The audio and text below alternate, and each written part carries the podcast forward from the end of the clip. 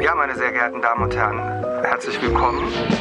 In welche Richtung bewegen wir uns eigentlich? Also man könnte sagen, die Krise der Demokratie beginnt mit der Erfindung der Demokratie. Was ist denn eigentlich der Normalzustand? Das sind ganz, ganz gute und wichtige Fragen. Was Sie behaupten, müssen Sie auch belegen können. Was ist denn nun Demokratie? So, welcome to the Democracy Podcast. My name is Felix Heidenreich. I'm a political scientist at the University of Stuttgart. And you're listening to an English edition of a German series of podcasts on the crisis of democracy. This project is funded by the city of Stuttgart. And today we have the privilege and the pleasure to welcome Professor Cristina Lafont from Chicago. In this series of talks, we address the question of the crisis and the future of democracy. And today we will talk about Cristina Lafont's latest book, Democracy Without Shortcuts. So please allow me to briefly introduce our guest. Cristina was born in Spain and she is Spanish. She then went to Germany and worked with Jürgen Habermas, to whom her latest book is dedicated, by the way. She published many articles and books on moral and political philosophy. So I will just name those books and texts that really caught my attention. There's, for example, her book on Heidegger's philosophy of language. The English edition is entitled Heidegger Language and World Disclosure. It was published with Cambridge University Press in the year 2000. And it's a very, very fascinating account of Heidegger's rather enigmatic philosophy of language. And in my view, Cristina Lafont really manages to put Heidegger in dialogue with the analytical philosophy here. Her main fields of research and interest are deliberative democracy, questions of politics and law, questions of how to structure the public sphere. She's also a co editor of the Habermas Handbook, and um, she has published a book called Global Governance and Human Rights, the Spinoza Lectures. She was invited to the Spinoza Chair at the University of Amsterdam in 2011. And in 2012 2013, she was a fellow at the Institute of Advanced Study in Berlin. So, her latest book, the book we're going to talk about today, is entitled Democracy Without Shortcuts A Participatory Conception of Deliberative Democracy. Hello, Cristina. Welcome to the podcast. Hello.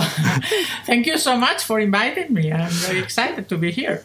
It is great that we can talk to each other. You're in um, Chicago, I'm in Stuttgart, but the sound quality is great. And I think we can get started right away. My first question is, and it's, I know it's an unfair question in a way, but I really would like to hear about your view on the crisis of democracy. I think Brexit and then the election of Trump really raised this question of what exactly is going on here. And I think four years later, we're asking ourselves how serious is the situation? Is representative democracy really on, on the brink of collapse? And I really would like you to tell us a bit about your perspective. You're in the United States, but you're from Europe, so what is your view in this huge debate on the crisis of democracy? Well, I mean, it's a, it's a very complex situation, so it's not easy to just reduce it to something or another. But I must say that uh, I'm very worried about the current crisis. Um, I, I, grew up in Spain, as you mentioned, so I grew up in uh, in a dictatorship, in Franco's dictatorship, and ever since the transition to democracy, that was quite successful in the 70s and 80s. I had taken democracy for granted, like I think most Western citizens of Western democracies do, um, in the sense that it never occurred to me seriously to think that democracy could uh, not be here or around in those countries. And now, for the first time, I'm really worried, seriously worried about the future of democracy everywhere. Um, my impression is that what drives the crisis of representative democracy is that we have about four decades of neoliberal technocratic rule uh, ever since the 80s. Uh, that led to uh, the 2008 financial crisis. Uh, that brought even more austerity politics uh, and an unprecedented increase in inequality within democratic societies that we are now realizing. And so, what happened uh, more than anything is a backlash in this kind of rise of populism and ethno nationalism in most democratic societies, from the US to India. Um, Brazil, Hungary, Poland, the UK, right? We're seeing that as a kind of reaction against technocratic rule. And the, way populist leaders are presenting um, their positions is as promising electoral majorities to give back control to the people. And so it does sound kind of a claim for democracy and attempt to get democracy back out of technocratic rule. Uh, however, as we should know and it's very clear, populism is not a democratic project because it's like technocratic rule, one that is based on exclusion, uh, on distinguishing between the real people and the enemies of the people.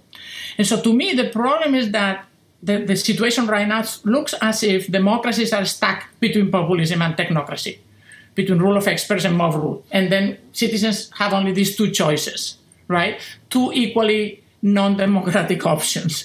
And I think we see that both in the US and in the European Union. I mean, probably the democratic deficits of the European Union have been obvious for decades and was been talking about, right? It's very clear that some aspect of the European project was technocratic and it was just produced beyond the reach of the national discussions where citizens had a way to influence, right?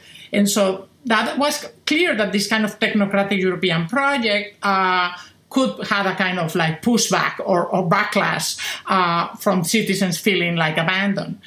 Trump's victory may have been more unexpected, but I think that in fact has very similar roots. Uh, there is a widespread perception uh, in America and the US of lack of political representation because both parties are seen as catering to the interests of the 1%. So the Republican Party is seen as catering to the interests of the wealth elite, and the Democratic Party caters to the interests of the intellectual elite, and then the interests of the 99% of the population are simply not represented, they are excluded, they are not being taken care of, right? And so if we see things this way, I'm not saying it's necessarily true, but this is a very clear perception of the citizenry. So if you see that in that context, then Trump's populist message can easily resonate in, in the middle of this type of political frustration. And so, given all of this, I think I felt the urgency. I mean, this is a book written with urgency. Uh, really, that's not how I, my experience of writing the book on Heidegger. Uh, that was really a scholarly book. This book really is written to citizens because I think that it's important to defend the possibility of genuine democracy as an alternative both to technocracy and to populism. And I think this is crucial. Citizens need to believe this in this time of crisis, or else we, we may mm-hmm. lose it. So, so you you just linked the crisis of democracy to the rise of neoliberalism in the in the early 80s to Thatcher and Reagan and thinking about that it's really striking to see that Thatcher and Reagan that's Great Britain and United States it's Brexit and Trump uh, yes.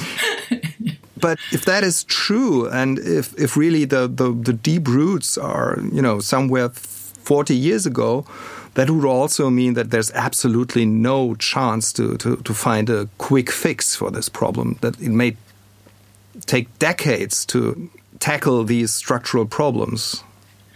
I, I, I actually believe that. I mean, I have a, a, kind of different line of publications. You mentioned the one on human rights. All my publications on global governance and human rights are an attempt to, to to, to, come to terms with the problem that what neoliberalism has done and the kind mm-hmm. of neoliberal global economy that we have has produced is, among other things, moving political action beyond national borders. And so, whether we like neoliberal or not, the main thing is that where the political action is, what shapes the global economy, for example, the regulations of the global economy, is not something that uh, can be influenced at the national level, even by the most powerful countries, like say in the US. There is nothing American citizens can do with regard to how the WTO was shaped, what the IMF is doing. Like this is just beyond national borders. And so that is the technocratic aspect of it. The, the bad problem is that where the action is, we don't have influence, and where we have influence, it doesn't matter. Like, yes, we can keep voting, we have rights to vote, but what we are voting about is really almost like if you could only vote in local municipalities. Mm. Yeah. and then you are wondering about your constitutional rights. It's like, how Yeah. do I get to make sure, right? Yeah. That's the, that's and so yes, this is going to take a, a long haul to fix. Either we bring the economy down so that it again can be influenced by at the national level, or we bring the capacity for political action up, Up. Yeah. so that we can democratize transnational political action. And and this is not going to happen overnight. Yeah. That you are right. You I mentioned think that. that's the problem. Yeah. You mentioned that this book, Democracy Without Shortcut, is different from your uh, other more scholarly publications. And you explicitly say that it is a book written by a citizen to other citizens. And uh, reading the book, I was really struck because it sometimes really felt like a letter, you know, written from one citizen to, to another citizen. So I would like to ask you about your role as a political philosopher. How do you see your your you know your role in the public sphere or your your work as a as a philosopher? I'm really glad that you like the second personal perspective of the book uh, because that, this was really something very important to me. Um, and the reason is because a lot of scholarship on democracy is written from the third personal perspective of an observer. It's a lot written in the political sciences, in by economists, etc. Right? And they just adopt that kind of scientific third personal perspective. And from that perspective, often they just disqualify citizens. That's what the, basically that whole literature is about: is to show that citizens are ignorant, that they are irrational, that they are apathetic, that they are tribalistic, that they don't know what they are doing, and how on earth can we trust them with making good political decisions? And so when I read these books, really, which is all the time because that's what I do uh, professionally, I always wonder who the authors are. It's like, aren't they citizens or are they Martians, right? And if they are citizens like you and me, so what are the implications of what they say for their own role as citizens? It's like what do they do the next day? It's like with Hume, right? When they leave the house and go voting, for example, or do anything political, how do they put together their scholarship and what they do?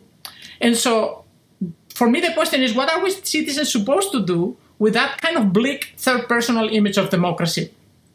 And I mean, that has to do with the role that I think intellectuals or, or, political philosophers ought to play in the public sphere. So it is very easy to observe institutions from the outside, highlight all their defects, which of course you're always going to find them, and simply leave it at that. It's like this is just rotten. This is this that doesn't work. Look, this can never work. Things like this, right? But for those who are participating in the institutions in question, those who share responsibility and who are invested in the success of the institution, that third personal perspective is remarkably useless. So I wanted to write the book to remind the Democrats among us, even those who do research on democracy, of what it is about the democratic ideal that is worth preserving and fighting for. We need to have that type of like pushback against this third personal, you know, impartial view of how rotten everything is, right? And and also particularly to avoid the ideological message of this voter ignorance industry who are just basically not only giving you the facts but trying to convince citizens that we should dump democracy and that it will be much better um, to follow proposals that are, for example, technocratic, right? And so I think that political philosophy needs to take back that narrative, needs to really confront this very influential type of research and show, so to say, the, the undefended and probably undefensible normative assumptions that lie behind, behind that type of scholarship that is extraordinarily influential. They do influence government, they influence citizens in the public sphere, right? But is left mostly unchallenged. And so I think democracy is too important to be left to social scientists. We need an internal normative reconstruction of democracy that shows why all these defects that we find in democracy are worth uh, removing and improving rather than dumping the whole project. Mm-hmm. And that voice is not being heard, really. If you look at the most important. Like in the last, say, five years or, or seven, right? Mm-hmm. It's all the obituary genre. How democracies die, how democracy ends, how or like the people against democracy. All these books about like how democracy is not gonna work. I think we need to hear that other voice, and, and, and, citizens do need that other voice more than anybody. We are the only ones who can try to save democracy if it's possible at all. We have to try to save democracy, but on the other hand, you notice that attempts to save democracy and attempts to apply institutional reform is a very it's a very tricky business. There's one phrase in your introduction that struck me. You say the road to undemocratic hell might be paved by good intentions. So, on the one hand, you say, okay, we have to rethink and rediscover um, the idea of the competent citizen. And on the other hand, we have to be really careful about, you know, messing around with our democratic institutions. What exactly do you have in mind when you think of the good intentions that might pave the way to undemocratic hell? Could you give us an example? Sure. I mean, there are, there, there, are several examples, and, and that's also another motivation of the book. Is like, oh my gosh, I mean, uh, we need to take the, the crisis seriously, but then there can be uh, proposals for reform that could make things worse. That's, that I believe. Uh, mm-hmm. Let me just mm-hmm. give you a couple of examples. That, uh, there is a lot of proposals, and it makes sense for increasing direct participation of citizens in decision making. Yeah. Right? Obviously, yes. Obviously, we need that. That is even what the populists are claiming. Is very clear against the te- kind of technocratic rule we have. We absolutely need to engage citizens and make them participate. So one line of proposals are about citizens uh, initiatives and referenda. I think that the, most salient example of why that could be the way to hell is the Brexit referendum. Um, yes, it may seem to be more democratic to let citizens make their own decisions directly, and this is how it was defended. Yeah. But I think that we all have learned from that catastrophic experiment what's wrong with assuming that very important decisions can be legitimately made by simple majority without first enabling those making the decisions to access the needed information and to have really opportunities to engage with their fellow citizens in a long conversation about the options, the consequences, the specific alternatives. You can't just have a one off, out of the blue referendum where you have one option, nobody knows what it means, nobody knows what the consequences are. Like that's not direct participation. This is just simply suicidal. And this is different from democracy, I think, right?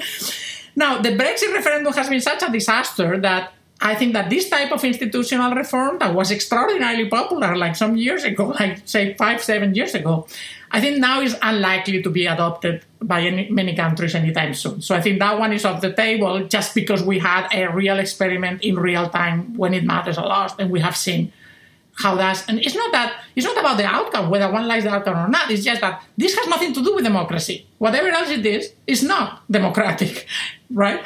Okay, so that one is not probably off the table. The ones that I find very dangerous and motivate the last chapters of my book are those reforms that are defended uh, as, also as democratic, but that are geared to undermine the independence of the judiciary. Mm-hmm. And we see that mm-hmm. in several European countries, right? They are justifying this kind of populist grounds that sound democratic, the idea that citizens need to take back control of political decisions and that has been given or left to the in the hands of unelected judges. This is not democratic. They are the elite, right? I'm trying to, to show in the book how the judiciary is an institution for us. We have to own it. This is not the Martians coming here and having instituted that branch of government. We need to own it. We need to understand why, why it's working for us. What it is about that institution that makes democracy possible. Right? And then the third example I will mention, of course, because it's the elephant in the room in my book, is uh, proposals for increasing citizen participation in so-called mini publics like citizens' assemblies, citizen juries, or deliberative polls, etc. And, and of course, the citizens' assemblies of Ireland have been so successful that that has even boosted all the more the idea that this is how you could get genuine democratic participation.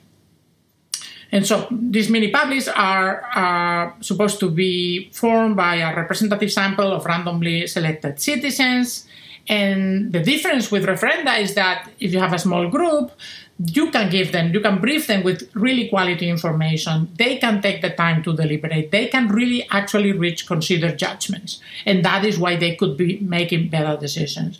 And a lot of the deliberative Democrats are so invested in this type of projects. And it scares me. It scares me because really the, this, this, this type of uh, projects are not democratic, even though those who defend them are Democrats to their bones. To the bone. Um, I think that the best way to see it is with the most uh, daring examples, those defending so-called lottocracy.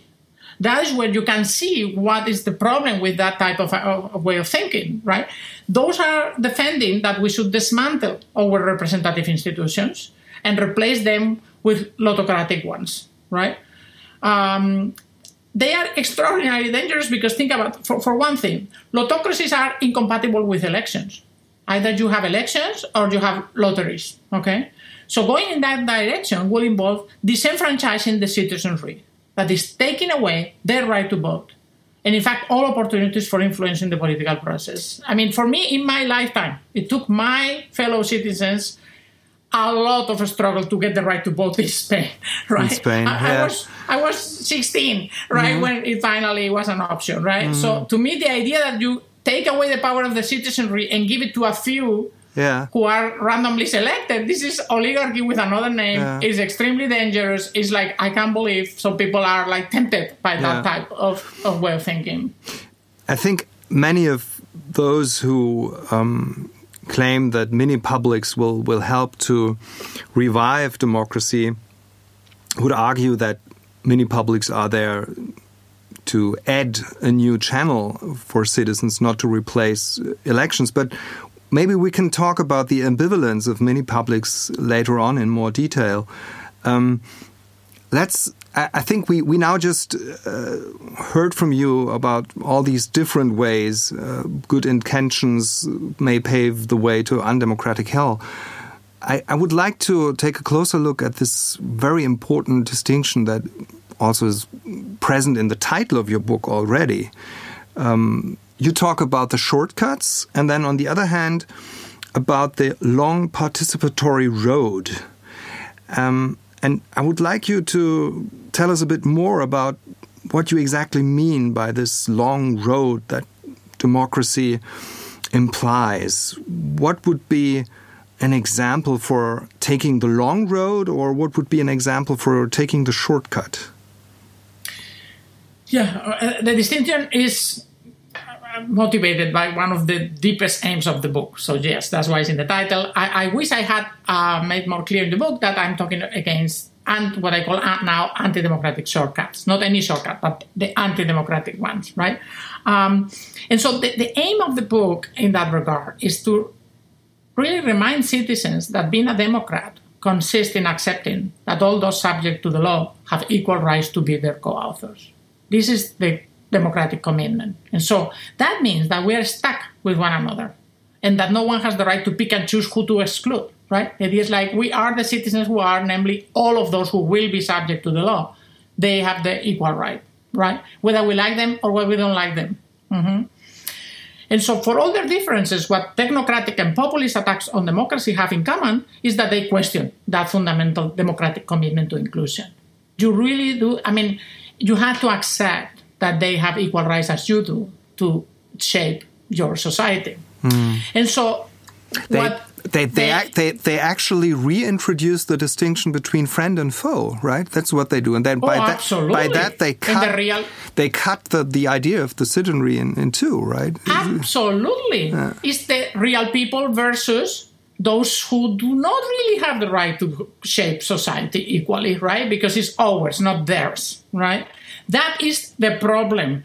But technocrats think the same way. They just think there's a bunch of people, of citizens, who just are ignorant. They just don't know what they are doing, so they need to be ruled. They can rule, right? So it's, it's very differently motivated, but both have that same aspect. Namely, if we take the shortcut, if we let some people rule, over the others will go somewhere faster. And we can lure citizens to say, hey, don't you want to get there? Let us do it. Let's bypass the citizenry, the ignorant, the whatever, the ones who don't belong. It very much depends on what line of shortcut you are defending, but basically the idea is to say, to lure citizens to think we can get faster where you want to go if we take the shortcut. Means if we do not do the hard work of trying to change the hearts and minds of our fellow citizens to realize they have the equal rights to be co-legislators. So if you want to go somewhere, you have to take the fellow citizens with you. You can't leave them behind because, as I argue in the book, basically for one thing, you won't get there. Like the technocratic dream that if only the experts were to rule and make the decisions, then everything will be wonderful is extraordinarily naive. It's like, no, you don't. We have had anti discrimination legislation in this country, for example, in the US forever, anti racist legislation. And how has that helped? Zero. If you really want to get the actual outcome, namely that there is less racism, less discrimination, you have to go the long participatory road. You have to make sure that your fellow citizens embrace anti racism, and then is when you will get to see the, the results because they will do their part right? They'll we actually not take their kids to segregated schools. They won't go private schools. They won't do these things, right? And that's why you will get there. But to think that you could just by the stroke of a pen pass legislation by the experts and then the, the society changes, it's just a bad dream and it's a bad, very bad dream because it's an exclusionary one and mm, then we get what mm, we are seeing now mm. right so in that sense you may have the same policy objectives. But the idea is that the democratic way is the way that it takes longer in theory, right? But it does get you there because once everybody has embraced some kind of goal, then you get there, then society gets there. And before that, just taking a shortcut doesn't get you there. That, that's the basic idea of the of the book. So, if I understand you correctly, you're you're saying that the place or the arena where democracy should really operate is not so much the parliament or, or the executive government, but is the public sphere. That's that's where we should really put the emphasis on. You first Absolutely. have to change the hearts and minds, and then legislation may follow. But doing things the other way around is just a top-down attempt that will, in the end, fail. Is is that exactly? I mean, the, my claim is that it is not democratic and it won't work. So both problems, mm-hmm, right? Mm-hmm. Because if it were only non-democratic but it would work, maybe we could think about it. That is what the epistocrats believe. Mm-hmm, I just am trying. I'm claiming in the book and showing with examples that it won't work. That they are the ones naive. Mm-hmm, right? They mm-hmm. accuse the liberty Democrats of being the naive ones, the ones that think that the liberation will make people more enlightened and that things will get better. And I'm like, no, but think about it. No, believing that without changing anything, with all the same attitudes, all citizens having the same racist, xenophobic, ignorant attitudes that they claim they have, Right. And to then bypass legislation, make society wonderful and not discriminatory, this is the most naive thing I have heard in my life. Although they present themselves as realists, right? Uh, was this famous book, Democracy for Realists, right? That, that made yeah. splash here among yeah. political scientists, right? And the whole idea was that something like the liberative Democrats are extraordinarily naive. That there is no such thing as the capacity for, for citizens to deliberate and change their minds and be informed. And I'm looking at their proposal and I'm like, well, this is the most naive, politically naive thing I have seen in my life. I mean, at least political activists know that they do have to fight it in the public sphere. They know they have to get their fellow citizens there. I mean, anyone who has been a political activist knows that. It's just that, you know, university professors uh, dreaming in their departments that don't get that one. But I think this has been known for anybody who has ever tried to, to, to bring yeah. about political change that you have to really fight it out in the public sphere. Absolutely. I, I wonder if, I mean, you have this Spanish um, experience of the transition to democracy, but I, as a German, I have, you know, not personally, of course, but in my, you know, education, um, we have this story in, in German democracy of a top-down introduction of democracy. I mean, after World War II, democracy was a was a top-down project. It was a project of American re-education and it would have taken many, many years, uh, decades to wait for the hearts and minds to change. You had to uh, you had to introduce a democratic constitution in a, in a top-down manner. I, I, wonder if those different experiences um, influence our views on on this question. No, I don't think so because, yes, there are different ways of doing it. And I don't have a theory that says how revolutions should go. So mm-hmm. I'm not saying that one has to wait first for the change and then having a constitution. No, no, no, I don't think so.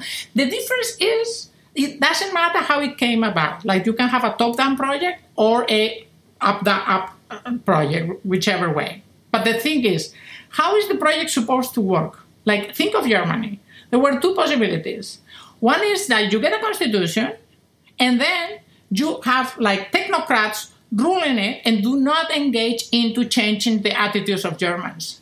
Hmm. Okay? Okay. Could we have gotten democracy really without going the long road. The long road doesn't mean that while you are doing it, you have no legislation or waiting somewhere. No, no, of course, you, you may have already a constitutional project. The idea is like, will you always and only be taking shortcuts, or will you also take care of the long road? Mm-hmm, right? Mm-hmm. We have we cannot exclude that part because that is what uh, those proposals are about. The idea is that we can keep the citizens ignorant that is the message. It's like you do not need to invest in they ch- being, becoming Democrats and changing their minds. You don't need that. You can have them. It's more like the throwing an inflatable parliament in Afghanistan or in Iraq.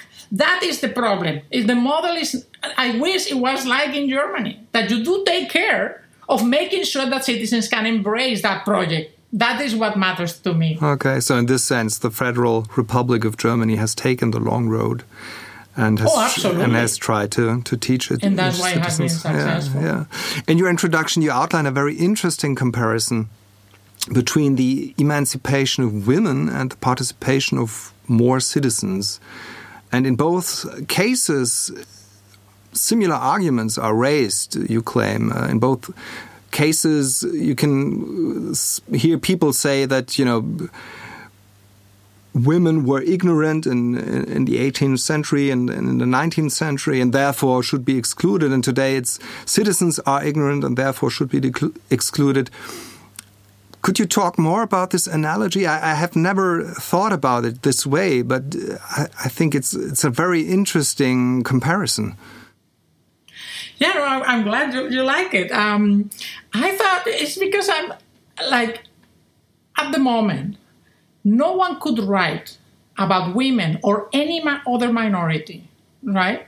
The way the voter ignorance literature writes about citizens, because that mm. would be so politically incorrect that you just could not do it. Yeah. Right? You could not write a book saying that African Americans are so ignorant and so irrational that therefore they should not vote. You just cannot do that. It's extraordinary that once you go one category up, and it's just citizens, then you can do it. And it's no problem at all. Nobody sees the, what's the problem. You can't just keep insulting them and, and telling us that they should be disenfranchised, basically, right? And, and you can get away with it. So I thought, okay, let's take the example of women to show what's wrong with that literature, right?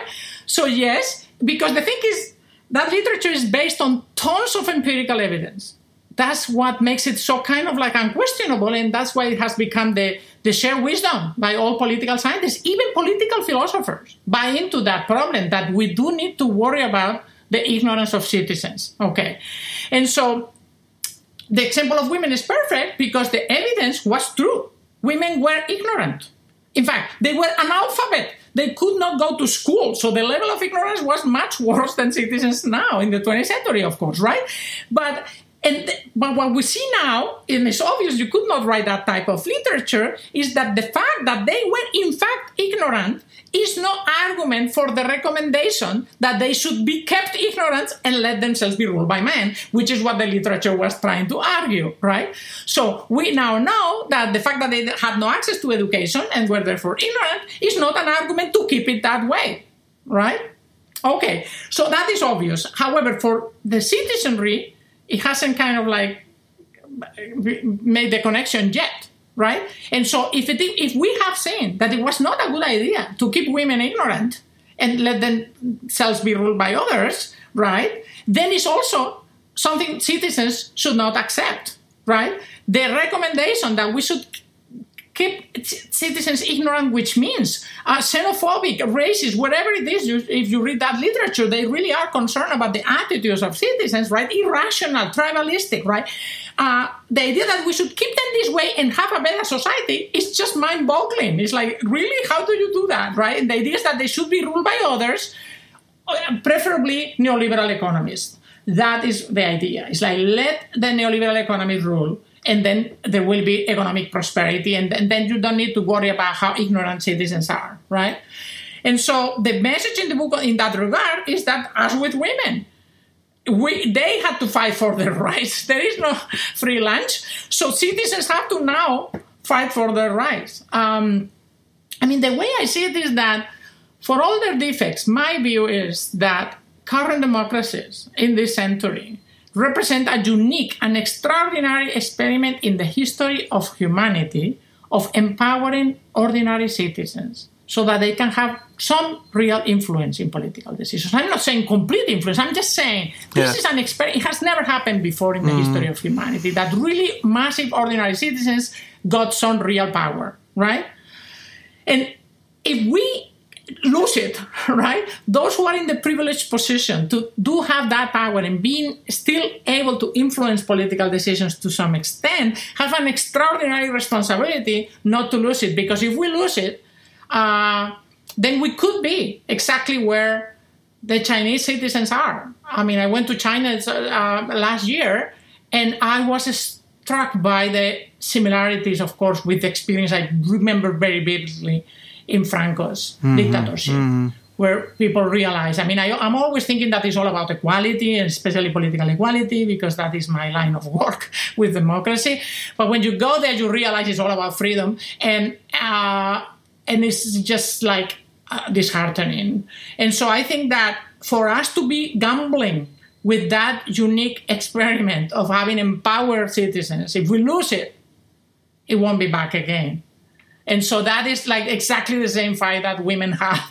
We absolutely have to fight for our rights. We need to resist. We need to make sure that those who are in a position to minimally influence that, that they do, that they are not fooled into losing it. Uh, we have to bootstrap ourselves, so to say, in this current situation and make sure we don't lose the, the little power we got. Yeah. I mean, many people don't seem to be very interested in being in, included into the political process, and you use a term I think that is a bit, uh, you know, questioned in German contemporary philosophy. I think then it's alienation Entfremdung. So many people feel like it's not really their country or it's not really their politics, it's not their state anymore. We had this terrible incidents here in, in Stuttgart where 500 young people attacked the police just uh, yeah, a few weeks ago, mm-hmm. and um, that's a common a common thing in, in France. Uh, it happens every day in, in, in France. So it's really incredible to see to what degree many people just don't feel that it's their state or their democracy. So I really would like to hear you talk about this difference between, on the one hand, identification or endorsement of the state, and then on the other hand, alienation and the feeling of it's not really my thing. I'm not. I, I'm not interested in all of this, and they won't help me anyway. How would you conceptualize this difference? Um, so I think that alienation is an essential category you need to understand what is distinctive about the ideal of democracy. If you try to think like what what is it that is makes exactly the ideal of democracy by contrast to say ideals of equality, of justice, of freedom, or many others, right? Mm-hmm. The question is why does it matter whether the political decisions that we are subject to are our own, whether we can identify and feel that is our project, our political project, our country in that sense, or someone else's. Think of self-determination like a standard, like in the mm, colonial fights, right, against colonization, right? Why did it matter to those uh, countries to be liberated, to, to make their own decisions rather than be ruled by others. Okay, what is about that that matters, and why is self-government more important, say, than effective government or good government or just government, right? What is it about that? And I think for that, you need the notion of alienation. I think it does track the right phenomenon. Uh, and, but I will get in a moment to your worry, and I think that is how you can understand why it is a worry in that, right? Um, the contrast that I try to draw in the book is those who argue, which are a lot of them, that actually what is good about democracy is that you are treated as an equal. So it is about non domination, it's about political equality. Uh, and I try to say that this is not, that this of course necessary, but it's not sufficient. Um, and Lottocracy, by the way, offers a perfect example to, to see why you could have non domination and still be alienated from the uh, political project, right? Imagine you do have a Lottocracy, means like you have randomly selected groups of citizens that keep changing, making decisions, right? In such a political system, it will exhibit political equality because no one could acquire more political power than others and it could not accumulate it, right? Because it will keep changing. So there will be non domination. However, most people will have no idea about why they are following those laws rather than the others. They will have no idea whether the decisions that are being made in this kind of random way really track reasons that they can accept, that they can see and identify with and say, hey, this is my political project. Yes, that's why I'm doing this thing or that thing because I think is right, because I can identify with it right? So that is the part where I think alienation or non-alienation is essential. However, as you will have seen, because I distinguish that in the book, I see that there are I say that there are two dimensions or aspects of alienation. One is the one I call identitarian, and the other is the one that I call the justice aspect. So the identitarian aspect um, means that you can feel alienated of a social world if it does not reflect your values, your favorite lifestyles, your conception of the good. And then you are alienated because it doesn't show up in the way in which you care about things. It doesn't kind of like track your values. Mm-hmm. Okay? This type of alienation is unavoidable. For there is no way to organize a social world such mm. that all forms of life and all values and all conceptions of the good are equally affirmed there is no such possibility because there is a plurality of forms of life, etc. Mm-hmm. And therefore, citizens that insist on imposing their favorite values and conceptions of the good on others are obviously illegitimate in their feelings of alienation and frustration. And I do not recognize my country because for them, what it takes to recognize my country is that it is exactly uh, affirming my values and my conception of the good at the expense of those of others. That is how you see the difference between whether someone is a Democrat or not. Yeah. Right? So that is that part where feelings of alienation may be there, but they are illegitimate. Means if you you transform them into claims, you can see that those claims cannot be justified. However, the situation is different when the laws and policies to which citizens are subject fail to conform to their judgments of justice. That is what I try to make clear in the book. Because if you feel alienated, because you are required to run yourself or others, because fundamental rights are being violated, that is a different kind of claim. This is a generalizable one. It's not about my conception versus the others, mine should prevail. It's about we are all engaging in, in brutal injustices, and therefore we should do something right? That is a different kind of alienation, is the one that matters the most. Is the one that the constitutional project is supposed to track, right? That no one is forced to wrong themselves or others, to engage in great injustices. This is this type of alienation is the one that tells you that you are not in a democracy, because if that's what's going on, this is simply not working, right? And here you can have cases where people think that the fact that we are not doing anything against climate change is going to be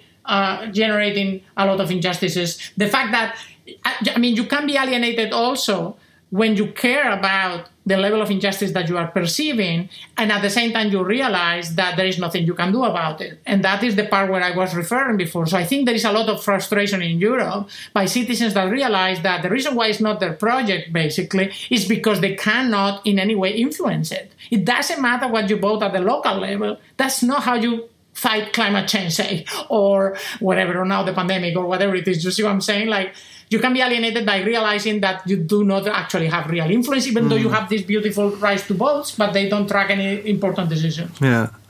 And I suppose you would agree that the sh shortcuts um, contribute to, to this alienation. Um, the shortcuts are what what makes this alienation grow and what makes it what makes it stronger. So maybe we could take a brief look at, at the different kinds of shortcuts. We already talked about the expertocratic shortcut, about neoliberalism, about uh, you know the experts uh, in the economy, in wherever. Uh, we also briefly talked about the micro deliberative shortcut, about the ambivalence of, of mini-publics. But there's another shortcut you um, talk about in the book, and that's the procedural shortcut. I thought this was very interesting because, you know, in, in, my German world, the procedure is, in a way, the opposite of a shortcut. There's this famous book by Niklas Luhmann about legitimation by procedures, where he argues that what is so great about procedures is that it makes things more complicated and you know it, procedures for example in in in, uh, in the judicial system um, prevent an unfair or a fast trial um, but in your interpretation the procedural shortcut is something rather different could you tell us more about what exactly the procedural shortcut is in your in your view sure um, I'm, referring to a particular one, of course, as, as, as you point out. Uh, the procedural shortcut that I'm referring to in the book concerns specifically majoritarian procedures. And so it's a, it's, a it's a procedural shortcut in the context of democracy only. And so the idea is that citizens should accept majoritarian decisions even if they substantively disagree on their merits because of the intrinsic virtues of the procedure. So it's a pure majoritarian view that says, look, democracy is uh, the, the, what is specific about democracy is the fact that it can resolve disagreements in a fair way. And so the idea is that we are disagreeing deeply on values, on conceptions of the good, etc. And those disagreements are not going to be just overcome. And so, therefore, what is fair about democracy is that it has a procedure, that it has intrinsic value, that is intrinsically fair. Because a majority rule, under the assumption of one person, one vote, treats everyone equally. So you know you are being fairly treated because you got your voice at the table, you have an equal voice, right? And you have equal chances of influencing the outcome. And then uh, the procedure treats you with respect, right? And so if that is the case and we cannot overcome disagreements, then the only fair way to resolve them is by running this type of fair procedure. And it's a shortcut because it's very fast, right? You just simply make majoritarian decisions and hope that everybody will accept them for the Luhmannian reasons, because it's legitimation through for, for procedure. So it is legitimate because of the intrinsic value, even though from a substantive point of view, on the merits, it may be catastrophic decisions. I mean, they may be the most unfair thing you have seen in mm. your life. Mm. You should accept it because, after all, you were treated as an equal, right? And then, of course, the comparison, what makes what will make it much longer, is precisely what this. Um, um, type of argument or, or, defense of democracy is arguing against, which is judicial review.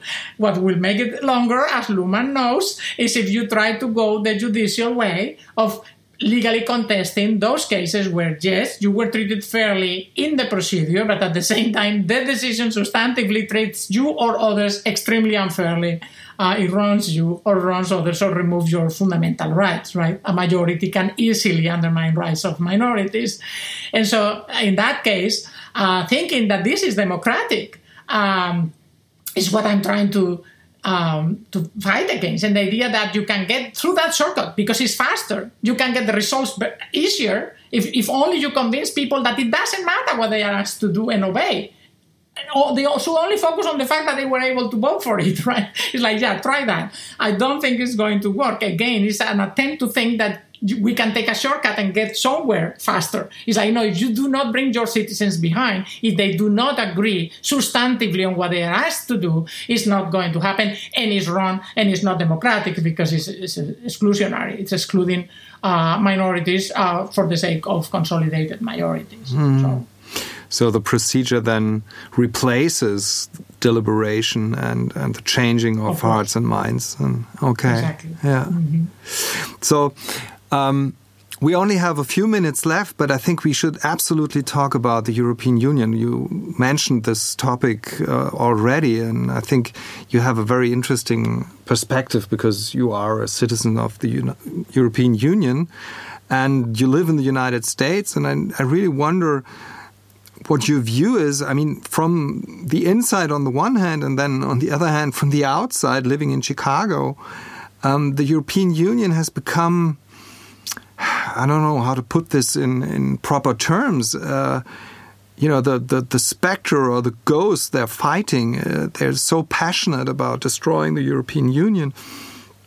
And maybe they do have a point when they argue that the European courts decide on a very dubious reason on, on very complex um, political questions. There's, for example, Dieter Grimm uh, from Berlin who argues that we really have to rethink the idea of the European Union fundamentally.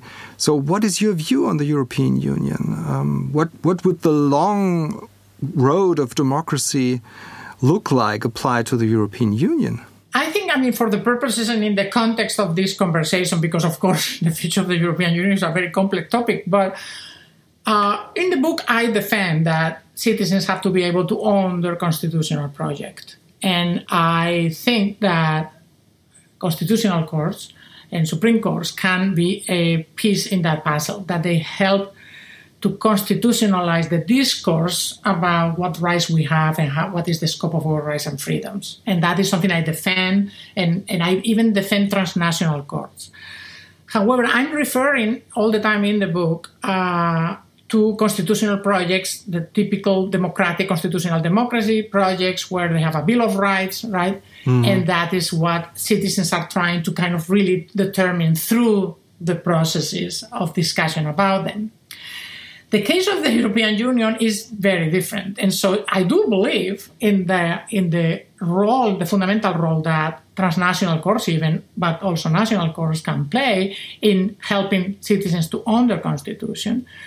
But of course, a constitutional project um, and the constitutionalization of legal norms can only be as good as the content of the project itself. And there I completely agree with Dieter Grimm that the European Union project of creating a common market led to give kind of priority, constitutional priority, to the four freedoms, market freedoms, and competition law against the possibility of actually determining what should be the scope of, of the fundamental rights of European citizens, particularly social rights, for example, right? And so the reason why citizens cannot own the constitutional project is not because there are European courts no, it's because of the mandate that those courts have. it's the content of the constitutional project that is the problem that does not let citizens freely determine the scope of their constitutional rights and freedoms as European citizens.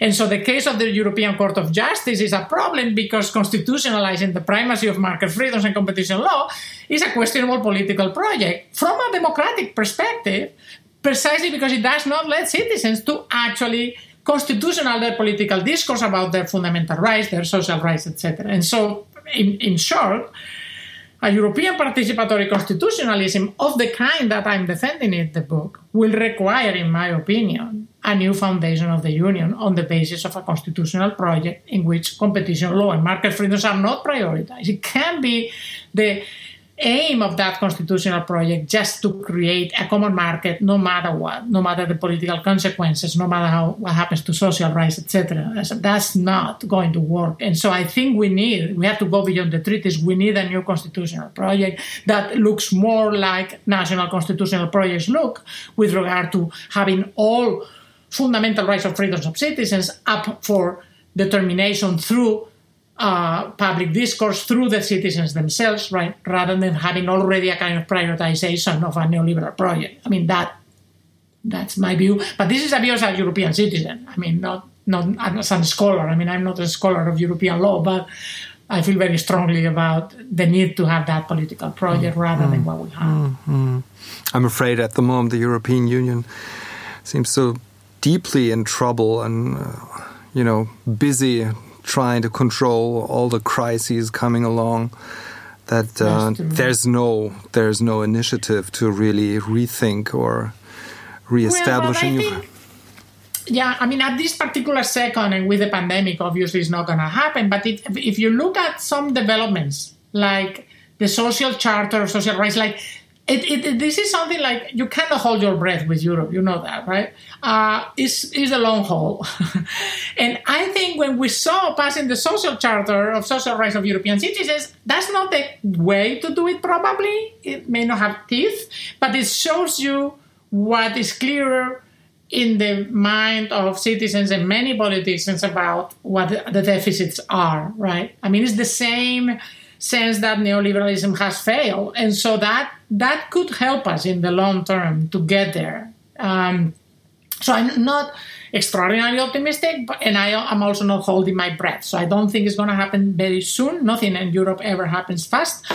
But I think it's not impossible in the sense that this is very clearly what European citizens will require uh, to, to really embrace and endorse the European project. And so sooner or later it will have to happen, or let, it will just be a failed project. That's kind of the two options mm-hmm. I see. Great. Thank you so much. Um, last question. I think the German edition of Democracy Without Shortcuts will be published with Suhrkamp. Mm-hmm. Maybe coming out this year already, or no, it's not, not this. Not this year. year. Next year. Maybe next yeah, year. It's coming ne- next spring. Next next spring. Okay. To, but, but what what what are you working on uh, at this moment? Is there anything we can be excited about uh, to read from from from you uh, in the coming months or years? Well, I mean, in the coming months, I have been extremely busy writing replies of people who have writing articles and Ah, whole special okay. issues in journals about the Yeah. book. And so I'm I'm working on this. I like a lot really. So Yeah. one is going to come out in the Journal of Deliberative Democracy now in Mm-hmm. August. And Habermas has written a piece too. And this is wonderful. I mean, it's excellent. It's all deliberative Democrats really Yeah. reacting to the book. And so I wrote a very long reply. So it's going to come out in August. Then there is another in the uh, in Holland. Uh, Mm-hmm. the journal is called Krisis, and it's also a special issue on on the book. And I'm writing the replies, and there are more coming up. Uh, in the in philosophy and social criticism is going to be another one, etc. So Ah, I'm okay. been in the short term working on that, and I think that explains the book much more. So I'm I'm very excited. It- it- those are not replies where I just explain what I say in the book. Not at all. I'm expanding it, and because they force me, they're asking me very difficult questions. So if anybody's interested in the book. Uh, all this engagement in the special issues are really just thinking through the issues, not just about the book, but really like about democracy and, and deliberative democracy and participatory democracy, etc. But my kind of long term um, project that I hope to start working more, but I have been working on it for 10 years already, but is what I point out at the end of the book that what we need is a global participatory democracy. And so I'm I'm hoping to write a book on human rights because human rights is kind of the name for me for the constitutional project of the international community as a whole. um, and so then it's a, way of trying to think how can we have a constitutional project going that is for all of humanity. Okay. Um, and this is my book on human rights, but but uh, that is going to take a, a, a, long time. A long time. Even though I have been writing on it a lot, but it's not Yeah. going to coming out anytime soon. But The, yeah, the that's long, what I'm working on. the long and difficult road again. yes, that's a much. It's Another- longer and harder. A- Another long road. Okay, so thank you so much. It, uh, it was a great pleasure. I hope you enjoyed it. Oh, thank you. Yes, it's wonderful. Yeah. And um, we're happy to hear from you soon. And maybe I can put the references to the special issues you mentioned in, in the show notes. So everybody Oh, can sure. If you check want it out. me, I can send them to you. Yeah, that- that because sounds I don't know good. whether they're anywhere. Okay. I'll do that. Okay. Okay, great. Thank you so much. It was Bye. great. Goodbye. Okay, bye. Dies war eine Folge des Demokratie-Podcasts, produziert vom Stadtpalais Stuttgart. Am Mikrofon war Felix Heidenreich. Und für die technische Umsetzung danke ich Jens Baumgart vom Studio Stutt.io hier in Stuttgart.